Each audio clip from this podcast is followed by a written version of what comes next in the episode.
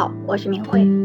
今天我们来讲运筹帷幄、追求事业的土象星座——摩羯座。摩羯的符号呢是一个羊头鱼尾，方便的同学可以打开星图来对照一下。羊头意味着不断的向上攀爬，过程是崎岖难行的，象征着需要刻苦耐劳才能出人头地。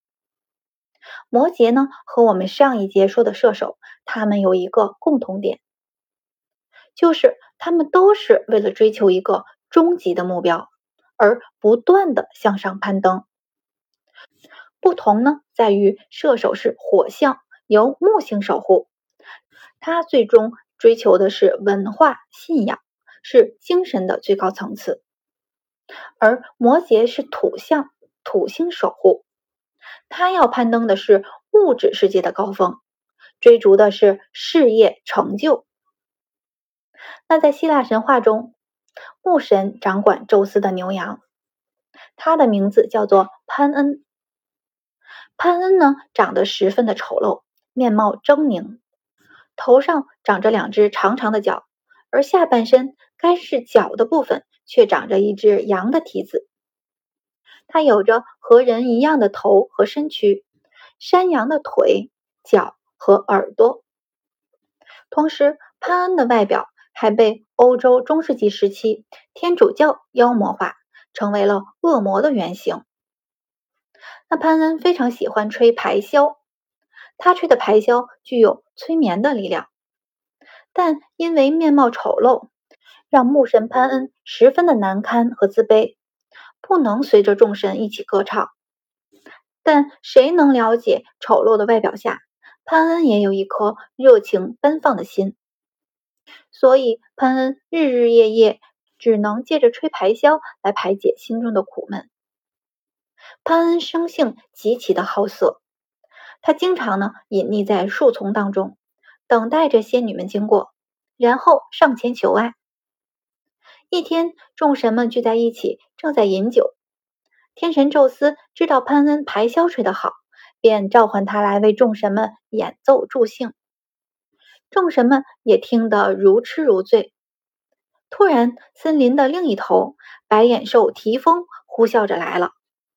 那提丰是希腊神话中象征着风暴的泰坦巨人。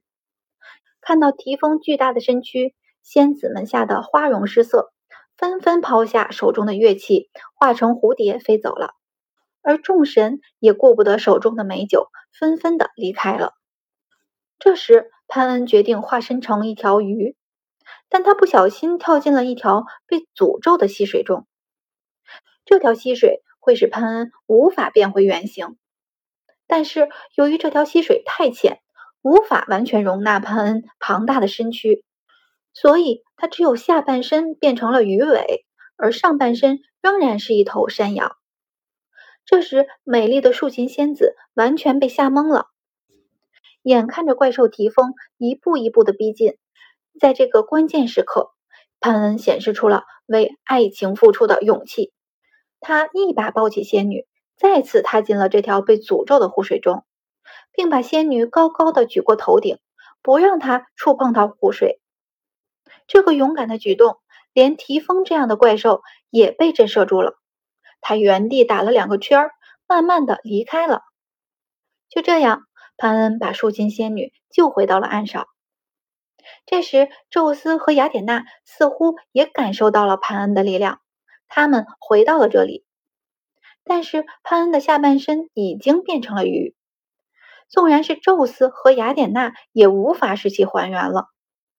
那为了表达对潘恩的敬佩，宙斯就将牧神潘恩升到了天空中，成为了摩羯座，也叫做山羊座。在克劳利塔罗牌的二十二中大牌中，魔鬼牌的牌面就是牧神潘恩的形象，它也同时对应着摩羯座，代表着世俗的企图、功利的盘算，以及为实现目标而付出的高度的毅力。那大家不要一听，哎呀，魔鬼就觉得它有多么负面。它之所以叫做魔鬼，也是受到当时的文化背景和这副牌的作者克劳利本身的宗教信仰。他们当时认为，功利、注重仕途就是贪婪，就是被可怕的欲望所制约。那么，在现代社会，我们每个人都要认真工作，努力取得成就，我们都得赚钱养家，所以这很正常。因此呢，摩羯座是非常注重世俗成就的，他们要成功。好，那摩羯座的守护星是土星。那这里星体的特性，我们先结合星座来简单说一说，后面我们讲到星体的时候再详细讲解。那土星代表的是谨慎、传统、务实、规则、自律等等。那土星就是社会法则，是人人都要遵守的。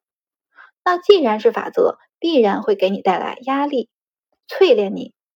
它要经过时间的沉淀，你走过来了，也必然会有大的成长。那这就是土星。即使是一颗呈吉祥的土星压过来，你也会感到不适，因为土星所代表的是要经过打磨才能成器。摩羯有土星守护，就必然带有土星的特质。他们谨慎、严谨、不苟言笑，看起来呢是个非常严肃的人。同时，他们也很传统、保守，非常注重真实的社会规则，也会去遵守它。而且，通常他们还是规则的制定者。可以说，摩羯是活在框架里的，他也是十二个星座中最能适应现实社会的人。所以，他们往往都可以成为大集团的总经理或者部门的主管。那我们再结合摩羯属阴性，是最后一个土象星座，处于冬季的开始，是启动星座。那摩羯的能量是怎样表现的呢？首先，土象星座，土是干加冷，它们所代表的是真实世界，一块石头，一个盒子。一个建筑物就是社会传统规则、实际的利益、社会阶层，所以土象星座是物质导向的，是以实际利益作为第一着眼点。我们第一个土象星座是金牛，他们最懂享受，他们是用感官来享受这个物质世界，食物要可口，音乐要动听，手感要丝滑，物质要丰盛。那第二个土象星座呢是处女座，他们是要给出实际的服务劳作，他们最善于完成那种比较繁复琐碎的工作，虽然这里面有牢骚有不满。那到了摩羯呢，首先他们是功利的，就是我做一件事必然要给我带来好处，我才会去做。而作为最后一个土象星座，再结合其他的属相。相比金牛和处女，他们会追求更高的社会利益和社会地位。如果把金牛比作平原，那摩羯就是高山，他们的视野更高更远。所以摩羯是要掌权的，而一个摩羯能量得到很好发挥的人，也确实具备一个做大领导的素质。他们沉稳克制，做事严谨，很善于组织和规划。因为他们就是活在制度中的，同时也会把这种理念带到工作中，所以他们很适合带团队。你会看到一个既有能力又是实干派的领导，自带威严。他很能快速的摸清下属中各个成员的工作模式和能力所在，合理的安排到每个岗位上，然后搭建起一个各司其职。高效运作的团队，这就是摩羯的能力。他们就像是在盖楼房，各个部分用什么样的材料才合理、才坚固？摩羯最擅长的就是搭建结构。同时呢，他们也非常的有毅力。只要是他们认可的行业、职业路线，或者是一个 case，即使难度很大，需要花费很长很长的时间。他们也会极有耐力的一步一步的攀上去。那有些摩羯一开始可能做个副手或者是基层的员工，这都很正常。那除非家里有矿或者是天赋异禀，大多数人呢，一开始都是从基层做起。那么，你仍然可以看到一个做事踏实认真的员工，而且在关键时刻，他们还能承担责任。工作交给他，你完全可以放心。那这样的人呢，慢慢自然会得到重用。那当然，这也正是他们心中所想。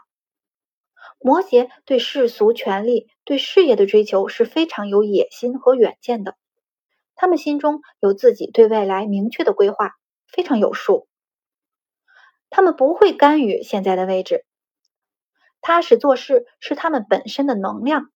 同时，也是他们在积蓄能量。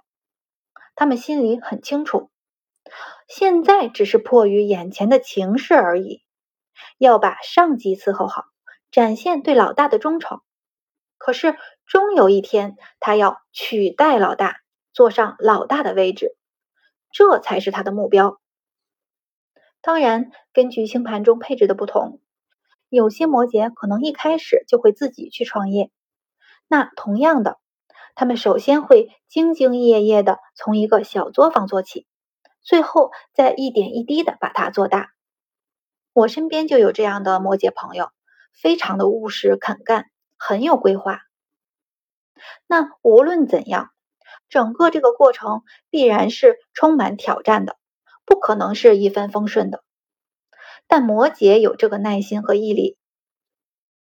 那当一个摩羯能量授课时，那个内在的世俗的驱力依然存在，可是各种阻力呢也会增多，会有怎样努力都达不到那个高峰的失落，路太难走，付出的多但收效甚微，慢慢的摩羯会变得悲观和不自信，然后呢继续前行，所以最后在经历了各种困难和挑战。他们最终坐上了那个位置的时候，他们会非常努力的巩固自己的权利，牢牢的控制住全局，做到谁也撼动不了他。因为这一路走来，只有他自己心里清楚这其中的艰辛。那好，现在这一盘棋由我来下，那些不听话的棋子可以通通去掉，他们会铲除一己。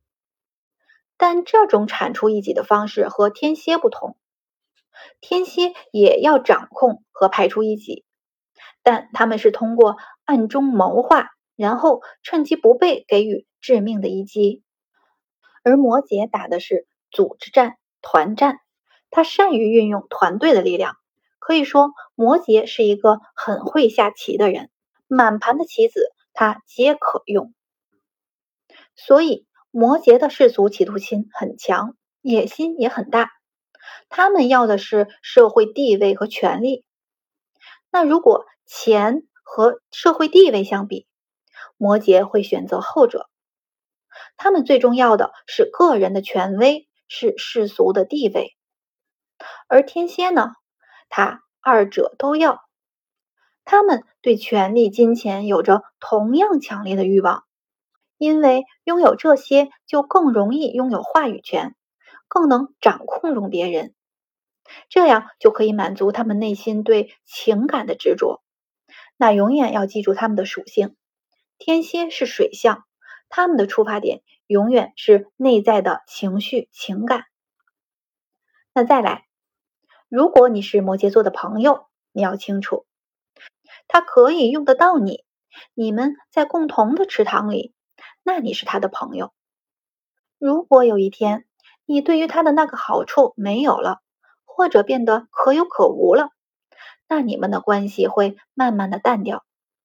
即使你们以前看起来似乎很要好，跟摩羯打交道很容易有一种世态炎凉的感慨。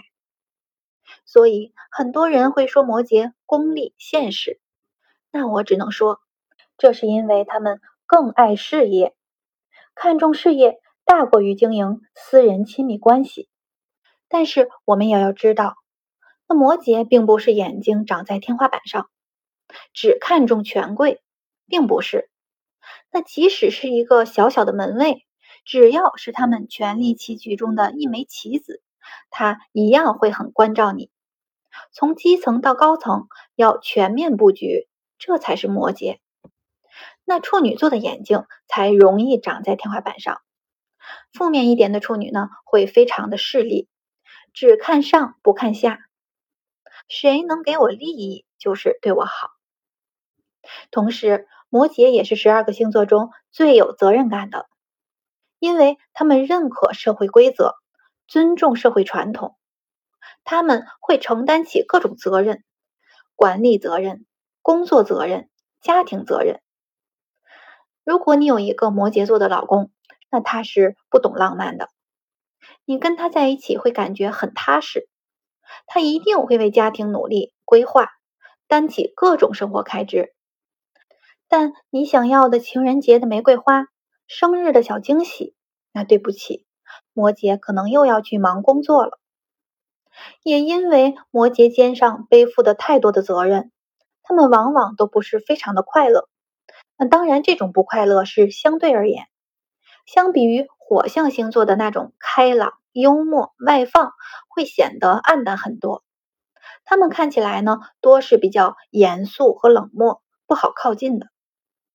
所以，我们摩羯座的关键词就是“我用”，象征着摩羯的实用主义。那摩羯应该注意的是，不要只顾着追求世俗名利，或者背负太多的责任。要懂得乐观的面对人生，成功是多面的。同时，在与人交往的时候，多一些感性，要真诚的付出，这样你才能得到真正的友谊。好，那摩羯掌管骨骼，所以要多留意骨骼系统、骨关节这类的疾病。好，那摩羯座我们就讲到这里。具体的十颗星体落摩羯的不同表现，比如。金星摩羯，金星代表爱与美，那么金星落在摩羯座，就是摩羯式的爱，摩羯式的美。那月亮落在摩羯座呢，就是摩羯式的母亲，摩羯式的女人，摩羯式的情绪。我们在解读星体落座的时候，永远要知道，星座是形容词，星体才是主角。这些呢，我们后面都会详细讲。这里我们大家先认识什么是摩羯座。那下一节我们来说天马行空、聪明创新的风象星座——水瓶座。那今天就到这里，谢谢大家的收听。